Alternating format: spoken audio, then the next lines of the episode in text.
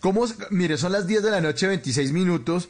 Eh, eh, vamos a hacer el eh, cambio a Eduard Porras, el ojo de la noche. A ver, señor, muy buenas noches. ¿Qué está ocurriendo? Buenas noches, Mauricio. Ay, no, no puede ser. No, no puede ser. Buenas no puede noches, ser. Mauricio. Es en Edward. efecto, nos encontramos en estos momentos, adivinen desde qué localidad. ¿Desde cuál? A ver, ¿cuál? ¿Cuál? Desde la localidad de Kennedy. Sí, no sale de allá. Estamos desde la localidad de Kennedy haciendo un repaso por la inseguridad capitalina. Nos han contado, entre otras cosas, que los ladrones en Bogotá están madrugando más que los carniceros. Habitantes de la localidad de Kennedy nos dicen que ya los ladrones madrugan desde las tres y media de la mañana a atracar. Lo bueno es que a las 7 de la noche ya están cansaditos y se van a dormir temprano. Ay, Por qué favor, maravilla. yo, yo necesito que tú nos expliques cómo haces para parecerte tanto a alguien. Por un segundo me confundí y todo. Pensé que habían puesto un audio de verdad de Barborras y luego iba, o sea, es muy, muy igualito. ¿Cuánto Sí, tiempo lo estudias? ¿Te vuelves así un acosador que no te le despega de Eduard Porras, que lo sigues? ¿Cómo, ¿Cómo es el proceso? Pues mira que una vez tuvimos a Eduard Porras en entrevista y lo primero que me dijo Eduard Porras fue, primero quiero aclararle que yo no vivo en Kennedy y no me queda cerquita. Pero sí, sí, es un trabajo. Hay voces que son mucho más difíciles que otras. Hay, hay voces que salen en, en un momento eh, como sin mucho estudio, sin mucha preparación, pero hay otras que sí se complican un poco, como por ejemplo para uno de hombre imitar a una mujer, pues es mucho más complicado.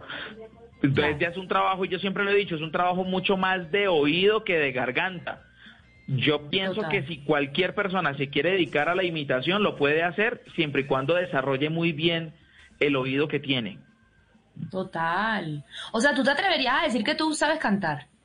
¿Tú sabes cantar? Uy, pues mira que yo, yo no me pierdo en la pista, pero yo soy malísimo porque yo no sé qué es una entonación, qué es una voz eh, barítona o qué es... ¿Pero que afinas? la voz- esa, esa voz pastosa, mi amor, esa, todo eso que hablan y yo me llamo, ni idea, ni idea.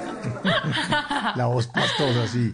La Sí, Pero es muy difícil para uno poder identificar eso. O imagínate uno poder mirar a un, un tipo como, como Camilo, el, el, no, el esposo de Baluna, que uno lo mira Ajá. con esa pinta de macho alfa y que el man salga y diga, yo no sé de poesía ni de filosofía.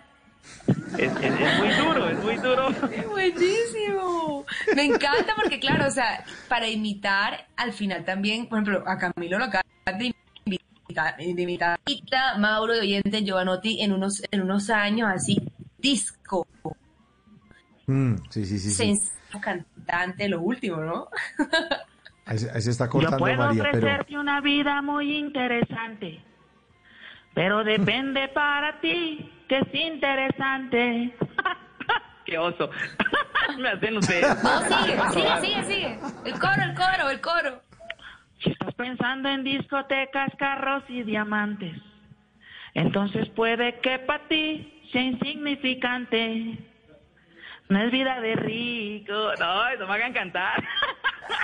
Bien. En las noches la única que no se cansa es la lengua. Por eso de lunes a jueves a las 10 de la noche empieza Bla Bla Blue con invitados de lujo. Le saluda la chilindrina. Soy Bonnie Cepeda. habla Michelle Brown. Yo soy Liz Pereira. Checo Acosta, el príncipe del carnaval. Soy Claudia Bamón. Los saludo Alfredo de la Fe. Yo soy Maía. Con buena música, con historias que merecen ser contadas, con expertos en esos temas que desde nuestra casa tanto nos inquietan y con las llamadas de los oyentes que quieran hacer parte de este espacio de conversaciones para gente despierta. Bla bla blue. De 10 de la noche a 1 de la mañana. Bla bla blue. Con María Macausla, Simón Hernández y Mauricio Quintero. Bla bla blue. Porque ahora te escuchamos en la radio.